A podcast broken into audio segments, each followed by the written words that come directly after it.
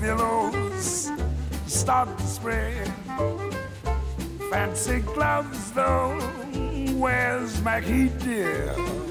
So there's not a trace mm, of red on the sidewalk. Sunday morning, baby, lies a body oozing life. Someone sneaking around the corner. Is someone? Um salve para os amigos e ouvintes do Escutando História. Vocês acabaram de ouvir um trecho de um clássico universal, em duas versões. Trata-se da canção Die Morita von Mack Messer, obra do alemão Kurt Weill, com letra do genial dramaturgo também alemão Bertolt Brecht. Esta canção faz parte da peça de teatro musical A Ópera dos Três Vinténs, do próprio Brecht, e foi traduzida para o inglês como Mac the Knife, ou The Ballad of Mac the Knife e fez um estrondoso sucesso mundialmente, tendo sido gravada por Frank Sinatra, Ella Fitzgerald, Bob Darin e o próprio Louis Armstrong, que ouvimos, com essa voz quase impossível de se confundir, na versão em inglês. A Ópera dos Três Vinténs foi uma peça artística que estreou em 31 de agosto de 1928 e se tornou um sucesso imediato na Alemanha e no exterior, até 1933, quando Adolf Hitler chega ao poder. A peça foi então retirada de cartaz e censurada. Se os nazistas tivessem vencido a Segunda Guerra Mundial e imposto ao mundo o seu ideal de arte e cultura, Mac the Knife, ou a Ópera dos Três Vinténs, como tantas outras peças, livros, músicas e manifestações artísticas, estariam sumariamente proibidos, como foram durante a vigência do Terceiro Reich na Alemanha. O passado nazista voltou à cena política nos últimos dias, infelizmente no Brasil. No dia 16 de janeiro de 2020, o então secretário especial da Cultura do governo de Jair Bolsonaro, Roberto Alvim, publicou um vídeo na rede social de sua pasta, que horas depois de divulgado, surpreendeu o país, despertando reações de incredulidade e indignação. O pronunciamento foi preparado para a divulgação do Prêmio Nacional das Artes, uma iniciativa que tem como objetivo patrocinar produções inéditas em diferentes áreas da cultura, como óperas, contos, espetáculos teatrais, pintura e escultura. Vamos ouvir novamente o áudio do polêmico pronunciamento de Roberto Alvim. Olá, meus amigos. Eu sou Roberto Alvim, secretário especial da Cultura do governo do presidente Jair Bolsonaro. E eu venho falar a vocês sobre um assunto muito importante. Quando eu assumi esse cargo em novembro de 2019, o presidente me fez um pedido. Ele pediu que eu faça uma cultura que não destrua, mas que salve a nossa juventude. A cultura é a base da pátria. Quando a cultura adoece, o povo adoece junto.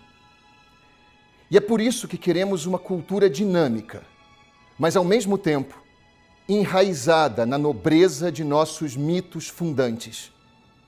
A pátria, a família, a coragem do povo e sua profunda ligação com Deus amparam nossas ações na criação de políticas públicas. As virtudes da fé, da lealdade, do alto sacrifício, e da luta contra o mal serão alçadas ao território sagrado das obras de arte. Nossos valores culturais também conferem grande importância à harmonia dos brasileiros com sua terra e sua natureza, assim como enfatizam a elevação da nação e do povo acima de mesquinhos interesses particulares. A cultura não pode ficar alheia às imensas transformações intelectuais e políticas que estamos vivendo. A arte brasileira da próxima década será heróica e será nacional. Será dotada de grande capacidade de envolvimento emocional e será igualmente imperativa posto que profundamente vinculada às aspirações urgentes do nosso povo. Ou então não será nada. Ao país a que servimos, só interessa uma arte que cria a sua própria qualidade a partir da nacionalidade plena e que tem significado constitutivo para o povo para o qual é criada. Portanto, almejamos uma nova arte nacional, capaz de encarnar simbolicamente os anseios desta imensa maioria da população brasileira, com artistas dotados de sensibilidade e formação intelectual, capazes de olhar fundo e perceber os movimentos que brotam do coração do Brasil, transformando-os em poderosas formas estéticas. São estas formas estéticas, geradas por uma arte nacional que agora começará a se desenhar, que terão o poder de nos conferir a todos energia e impulso para avançarmos na direção da construção de uma nova e pujante civilização brasileira. Logo após a divulgação do vídeo, publicações nas redes sociais e a própria imprensa apontaram as semelhanças da fala de Roberto Alvim com o discurso de Joseph Goebbels, o ministro de propaganda da Alemanha nazista. No trecho em questão, Goebbels afirma: a arte alemã da próxima década será heróica, será ferrenhamente romântica, será objetiva e livre de sentimentalismo. Será nacional com grande patos e igualmente imperativa e vinculante. Ou então, não será nada. Não foram apenas as palavras do ministro nazista, parafraseadas por Alvim, que causaram fortes reações negativas. A própria produção estética do discurso feito em vídeo despertou as impressões de similaridade com a estética nazista. Alvim utilizou como trilha sonora para o seu pronunciamento o prelúdio da ópera Lohengrin, de Richard Wagner. A presença da bandeira como símbolo nacional, a foto do presidente da República ao fundo e a presença de uma cruz de dois braços transversais completaram o quadro. A própria postura grandiloquente de Alvim foi apontada como parte da encenação do discurso. As reações de autoridades públicas dos vários poderes e da própria sociedade civil à fala do ministro não demoraram. Rodrigo Maia, presidente da Câmara dos Deputados, comentou o caso no Twitter, afirmando que o governo deveria afastar o secretário especial de Cultura urgentemente do cargo. Davi Alcolumbre, presidente do Senado e que também é judeu, afirmou ser, abre aspas, inadmissível termos representantes com esse tipo de pensamento, fecha aspas, no governo. O apresentador Luciano Huck afirmou que o discurso de Alvim é perverso e violento. O próprio Olavo de Carvalho, tido como guru intelectual do governo do presidente Jair Bolsonaro, manifestou-se contra o discurso. A fala também foi criticada pelo presidente do STF, Dias Toffoli, e pela Confederação Israelita do Brasil. A embaixada da Alemanha se pronunciou contra banalizar e glorificar a era do nacionalsocialismo e afirmou em um comunicado: O período do nacionalsocialismo é o capítulo mais sombrio na história alemã trouxe sofrimento infinito à humanidade. A Alemanha mantém a sua responsabilidade. Roberto Alvim reagiu às críticas, afirmando em um post no Facebook que a semelhança de sua fala a um discurso de um ministro nazista foi apenas uma coincidência retórica. No mesmo esclarecimento, ele afirmou que o trecho fala de uma arte heróica e profundamente vinculada às aspirações do povo brasileiro, e que não há nada de errado na frase. A resposta não surtiu efeito, já que o presidente Jair Bolsonaro decidiu exonerá-lo na mesma sexta-feira, 17 de janeiro, afirmando que sua permanência no cargo havia se tornado insustentável. Antes da publicação do vídeo, o presidente havia feito uma live com o agora ex-secretário, afirmando, abre aspas, depois de décadas, agora temos sim um secretário de cultura de verdade que atende o interesse da maioria da população brasileira, uma população conservadora e cristã. Fecha aspas. Após a repercussão do vídeo, o presidente mudou o discurso. Na comunicação oficial sobre o afastamento de Alvim, ele afirmou, aspas, reitero nosso repúdio às ideologias totalitárias e genocidas, bem como qualquer tipo de ilação às mesmas. manifestamos também nosso total e irrestrito apoio à comunidade judaica, da qual somos amigos e compartilhamos valores em comum. Fecha aspas. Ideais discutíveis de beleza nas artes e na cultura promovidas pelo poder público. Trilha sonora de Richard Wagner. A reafirmação de símbolos nacionais e da identidade cristã, e o plágio de um discurso nazista. A existência desses elementos na fala de uma autoridade pública causa preocupação. O Escutando História dessa semana fala um pouco sobre os símbolos do pronunciamento de Roberto Alvim, o resultado catastrófico do ideal estético do nazismo e a repercussão negativa sobre o episódio na própria Alemanha, onde o passado é tratado com imenso cuidado e responsabilidade.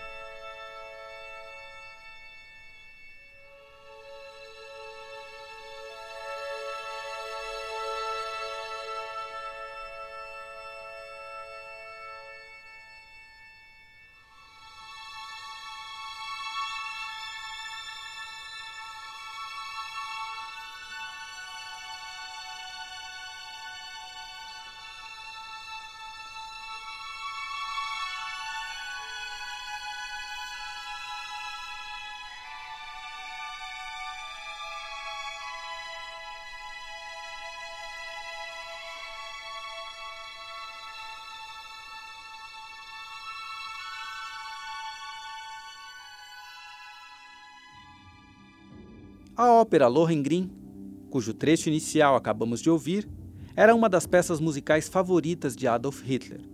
Em seu livro Minha Luta, ele afirmou que assistir à ópera pela primeira vez aos 12 anos de idade foi uma experiência que o marcou para sempre. Seu autor, Richard Wagner, era idolatrado pelo líder nazista.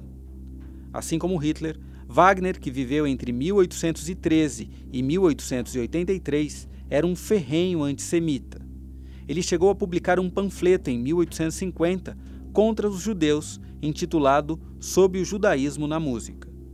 Mas as afinidades entre eles iam além dessa evidente postura racista em relação aos judeus. Os dois compartilhavam de uma visão romântica e heróica do nacionalismo alemão, que, por meio de uma música pomposa, exaltava as bases mitológicas de origem nórdica da cultura germânica.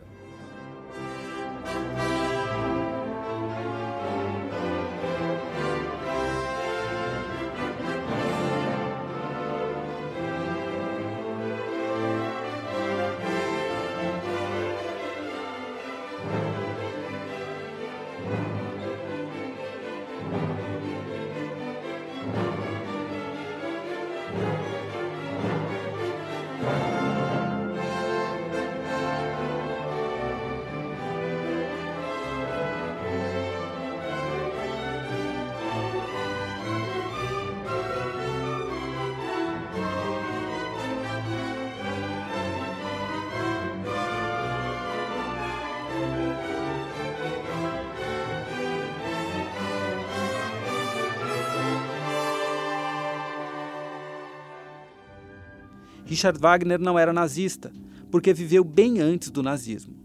Mas o nazismo se utilizou dessa afinidade retórica entre as ideias do partido e as composições do músico para utilizar suas obras como uma espécie de trilha sonora do Terceiro Reich. A cineasta Leni Riefenstahl utilizou a ópera Os Mestres Cantores de Nuremberg, uma das obras de Wagner mais referenciadas pelos nazistas, e cujo trecho acabamos de ouvir, como trilha sonora do filme O Triunfo da Vontade, em que apresenta o Congresso do Partido Nazista, realizado em 1935. O governo nazista tinha uma concepção bastante conservadora e idealista em relação à arte e à cultura, muito vinculada às preferências artísticas do próprio Adolf Hitler. A inspiração para esta concepção vinha dos ideais das artes clássicas grega e romana, com o traço heróico e romântico. Por conta disso, os nazistas enxergavam a arte do período da República de Weimar, anterior ao seu governo, com profundo desprezo. A Ópera dos Três Vinténs, que abriu nosso podcast, era um desses exemplos negativos apontados pelos nazistas como algo a ser superado e extirpado. A arte e a cultura passaram a ser elementos de propaganda do regime, e o que não se adequasse ao padrão estabelecido era considerado como arte degenerada. O próprio Joseph Goebbels tornou-se diretor da chamada Câmara de Cultura do Reich, que atuava na imprensa, no rádio, na literatura, no cinema, teatro, música e artes visuais, com o objetivo de arianizar a cultura alemã, proibindo a música judia, o jazz e o blues e as vanguardas artísticas do modernismo, como o surrealismo, o cubismo e o dadaísmo. Em 1937, por exemplo, foi inaugurada a primeira grande exposição de arte alemã, apresentando exemplos do que o regime nazista considerava como boa arte. No mesmo ano, os próprios nazistas inauguravam outra exposição com o que eles consideravam como arte degenerada, listando aquelas representações artísticas que, segundo eles, deveriam ser banidas. Pablo Picasso, Paul Klee, Vassily Kandinsky, Paul Gauguin, Pierre Mondrian e Lazare Segal são alguns dentre os vários artistas considerados como degenerados pela ideologia nazista. O uso da expressão degenerado tem evidente vinculação com a biologia, ao considerar as obras e seus artistas como produto de uma desarmonia que tinha como fundamento uma visão racial da sociedade, na superioridade de alguns sobre outros, baseados na eugenia. A eugenia foi uma expressão criada em 1883 pelo inglês Francis Galton, que a definiu como o estudo dos agentes sob o controle social que podem melhorar ou empobrecer as qualidades raciais das futuras gerações, seja física ou mentalmente. Paul Joseph Goebbels, cujo discurso foi parafraseado por Alvin em seu pronunciamento, foi uma das figuras de maior destaque no regime nazista. O ministro da propaganda era um fiel seguidor de Hitler, além de ser um antissemita fanático. Doutor em filosofia, ele aderiu ao nazismo em 1924 profundo conhecedor dos desenvolvimentos da propaganda comercial aplicada à esfera política, sobretudo na utilização de mensagens subliminares e slogans impactantes, Goebbels também valorizava a oratória e, tal como Hitler, sempre ensaiava seus discursos em frente ao espelho antes das apresentações públicas. Suas aparições eram meticulosamente planejadas para causar impacto, sempre ancorando-se no imenso cerimonial dos eventos nazistas, em que a presença das bandeiras, símbolos e hinos do partido eram obrigatórios com o intuito de provocar um forte apelo emocional. In noch niemals dagewesenen Millionen Demonstrationen hat sich am heutigen Tage die ganze deutsche Nation zur Arbeit zu ihrem Wert, zu ihrem sittlichen Ethos und zu ihrer nationalen Verbundenheit bekannt. Este trecho de seu discurso que acabamos de ouvir foi feito em 1 de maio de 1933, poucos meses após a ascensão de Hitler ao poder.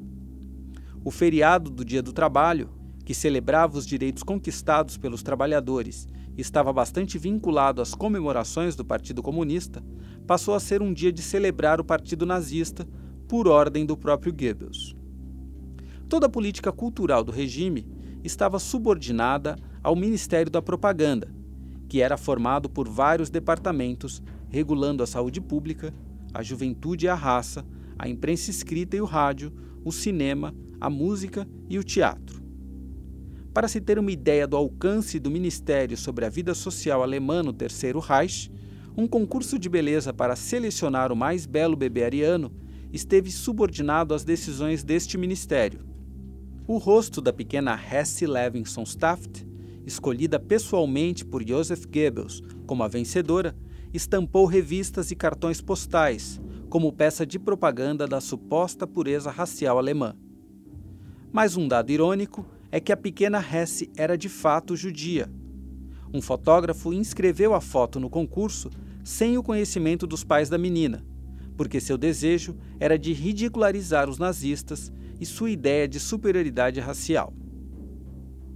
Voltemos à presença dos símbolos nazistas e de um ideal da cultura nacional no vídeo de Alvin. O ex-secretário-geral da Cultura apresentou uma defesa apaixonada do nacionalismo em sua fala.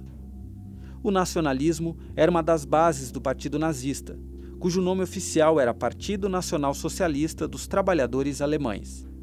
Por isso, os símbolos nacionais eram de grande importância para sedimentar a ideia de unir os alemães em uma grande Alemanha. Isso também deveria se refletir na cultura e nas artes, em que a presença da influência estrangeira seria denunciada e expurgada. O jazz, por exemplo, passou a ser proibido por ser não apenas música estrangeira, mas também por ser considerado música de negros. O mesmo aconteceu com algumas operetas, a música atonal, o Schläger e, como era de se esperar, qualquer música produzida por compositores judeus.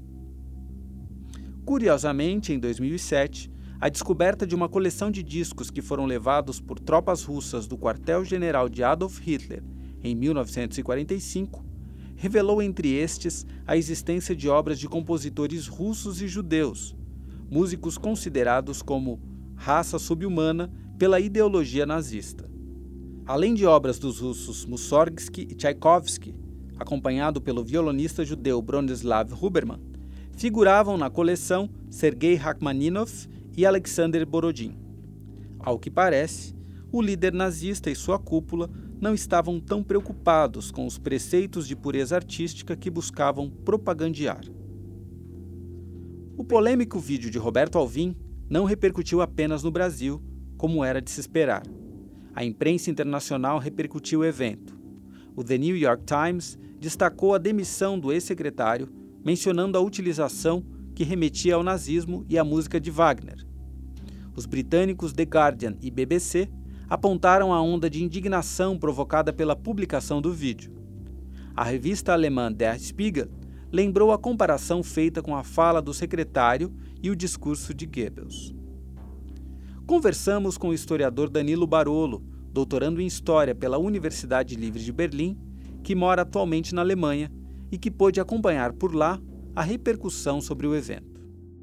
O pronunciamento do Roberto Alvim foi bastante noticiado aqui pela imprensa alemã, por vários jornais e revistas associados a praticamente todo o espectro político daqui, também em programas de televisão como Tagesschau, eh, em canais ah, como a ARD, ZDF, por exemplo, eles dão muito destaque à ideia de que ele teria causado uma consternação geral na sociedade brasileira. Eles nem aventam a hipótese de que poderia ter havido pessoas ou grupos que concordaram com essa mensagem, que ele teria praticamente exigido a demissão dele por parte do Bolsonaro. São, em geral, é, artigos curtos, informativos. Não localizei é, análises mais aprofundadas ou peças de opinião sobre o tema, mas o tom, em geral, é bastante negativo, condenatório. Eles dão destaque para semelhanças ou elementos praticamente idênticos com o discurso do Goebbels de 33, a música, a estética em geral, e não houve muito destaque na mídia, né? Como de resto, notícias sobre o Brasil não tendem a ter aqui, talvez menos do que muita gente no Brasil pode pensar. Eles deram muito mais destaque assim na época do, da eleição do Bolsonaro, um pouco depois. A questão da, da destruição da floresta amazônica para eles é, é, muito presente, é muito tida como muito importante, né? A questão ambiental.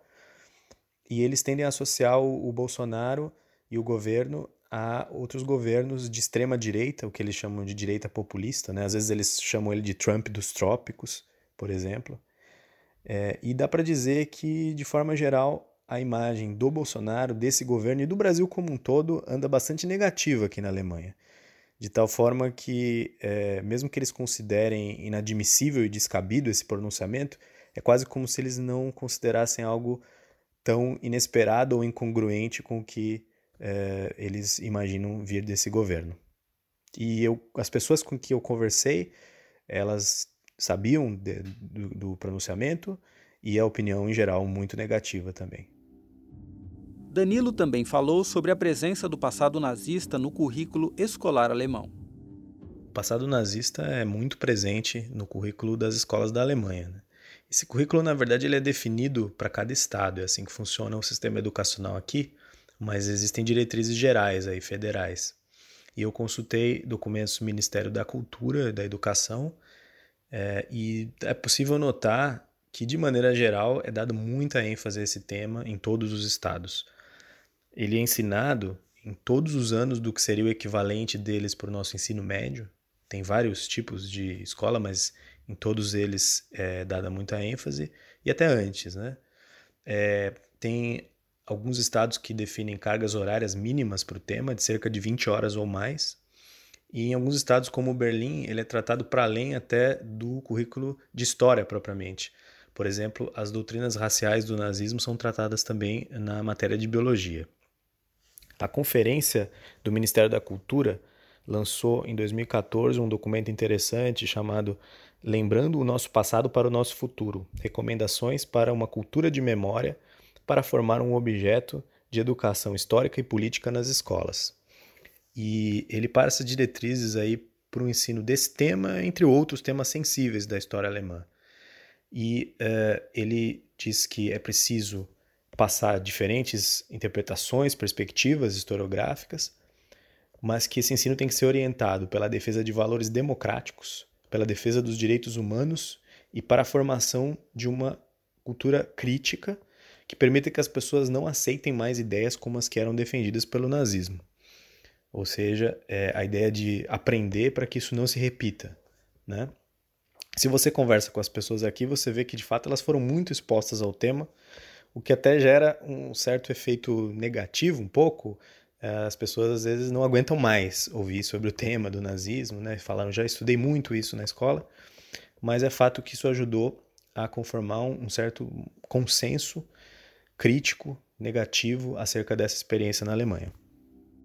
A direita radical, que chegou ao poder no Brasil com a vitória de Jair Bolsonaro, tem avançado em alguns países do mundo, e notadamente na Europa, como podemos verificar por meio do Vox na Espanha, da Liga de Matteo Salvini na Itália e do Fidesz de Viktor Orbán na Hungria. Os opositores dessa expansão da direita radical costumam apontar suas vinculações com alguns ideários do nazifascismo. Perguntamos a Danilo como tem sido essa tendência na Alemanha e se há alguma identificação dos movimentos partidários de extrema-direita com o nazismo. A ascensão de partidos da direita radical é, na Europa e no mundo inteiro tem sido um tema muito presente no debate público aqui da Alemanha. Eles têm um próprio partido de extrema direita, que eles chamam de direita populista, né? que é o Alternative für Deutschland, Alternativa para a Alemanha, o AfD, é, que é um partido que se destacou na crítica à imigração e também especificamente aos refugiados que estavam vindo da Síria de outros países mais, né? E esse partido é, cresceu muito nas últimas eleições, tanto em nível é, estadual, né, alguns estados, como em nível federal. É, teve estados como Brandenburg que ele teve mais de 20% de votos na última eleição, e em nível nacional eles chegaram a ter mais de 12%, o que representa um crescimento enorme em relação ao que eles tinham antes. Isso é tratado como muito preocupante pelos setores críticos desses movimentos, que é, dá para dizer que é, sem dúvida, a maioria da sociedade alemã.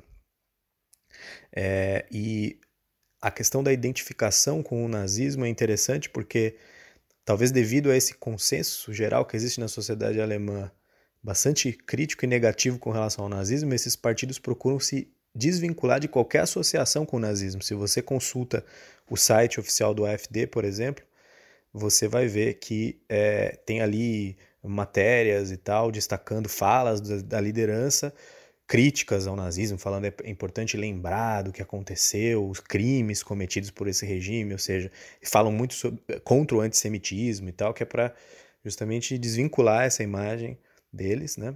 É, os opositores é, tendem a, a, usar né, essa associação. É, você vê por aí adesivos e tal, associando diretamente os eleitores do FD a nazistas, isso você vê. Existiu também, há um tempo atrás, um partido chamado NPD, né? é um partido nacional democrático, eles quiseram colocar esse democrático até para não se associar ao nazismo. Houve um processo no equivalente deles ao, ao STF nosso, para proibir esse partido, dizendo que a doutrina dele, o programa dele era muito semelhante às ideias nazistas, né? E é, é fato que pessoas que estavam de fato ligadas a movimentos neonazistas entraram nesse partido, participaram do chamado PEGDA, aquele movimento que aconteceu há, um tempo atrás, com mais força, e alguns até migraram para o AFD recentemente. E é interessante como esse epíteto de nazista e tal é usado por pessoas de todo o espectro político para deslegitimar posicionamentos dos seus adversários. Né? É, isso mostra esse forte consenso que existe contra a, o nazismo e tudo que é associado a ele. A demissão de Roberto Alvim pôs fim à polêmica e estabeleceu alguns limites que o próprio governo parece disposto a defender, mesmo que as declarações de autoridades ainda se aproximem de posturas polêmicas em relação aos direitos humanos. De qualquer forma, a possibilidade de que um discurso do nazista Joseph Goebbels tenha inspirado o pronunciamento de uma autoridade do governo brasileiro, quase 75 anos depois do fim da Segunda Guerra Mundial, gera uma apreensão bastante justificável. O ideal de estética do nazismo gerou perseguição, deportações e morte. O último ato do Terceiro Reich e do nazismo foi a aceleração do extermínio de judeus e de seus oponentes nos grandes campos de morte da Polônia. A ideia de uma cultura ideal, preconizada por essa ideologia política, gerou apenas morte e destruição. No ano em que a libertação do campo de extermínio de Auschwitz-Birkenau completa 75 anos, é fundamental que esta reflexão esteja presente. Por isso, encerramos o Escutando História desta semana com um trecho do texto Educação após Auschwitz, de Theodor Adorno, filósofo alemão que foi um dos expoentes da chamada Escola de Frankfurt. Quem ainda insiste em afirmar que o acontecido nem foi tão grave assim, já está defendendo o que ocorreu. E sem dúvida seria capaz de assistir ou colaborar se tudo acontecesse de novo. Deixo vocês com esta reflexão. Até a próxima.